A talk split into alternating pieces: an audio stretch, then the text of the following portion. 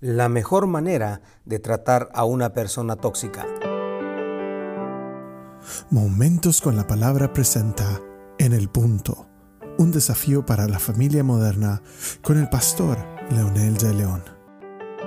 En los episodios anteriores hemos estado tocando el tema de los problemas que tienen las personas tóxicas, que es el resultado precisamente de su autoestima pobre. Hoy queremos mencionar cómo tratar a esas personas tóxicas. En primer lugar, si ustedes han identificado a alguien, quizás en la familia, amigos o personas que son cercanas a su círculo, valdría la pena tomarse un tiempo para ayudarles. Según eh, la revista Psicología en línea o Psicología online, nos da algunas características eh, importantes de cómo ayudar a las personas tóxicas. En primer lugar, este, esta revista dice, marca tus propios límites y aprende a decir que no.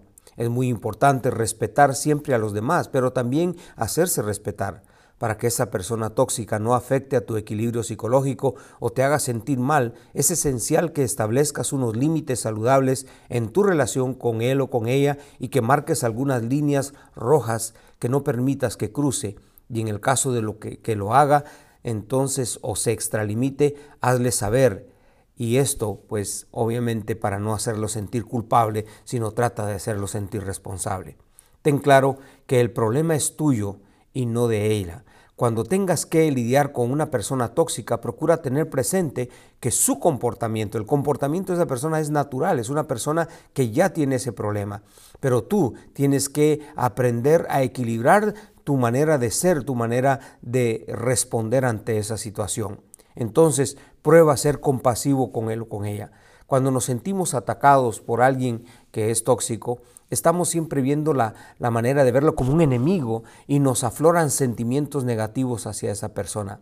Pero, por supuesto, si nosotros intentamos desarrollar pensamientos eh, de compasión y pensamientos eh, positivos para eh, ayudarle a entender su situación, entonces nuestra vida se convertirá en una bendición para esa persona y no en otro problema.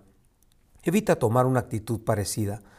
Puedes defenderte de, tus, de, sus ataques o decirle que lo piensas de una forma asertiva, evitando caer en ataques o adoptar una actitud similar a la suya. Y por supuesto, esta actitud es muy común cuando nos sentimos atacados. Si en caso esta persona no quiere hacer caso y no se deja ayudar, aléjate. Quizás otras personas sí la puedan ayudar, porque si no tú mismo terminarás en esta situación.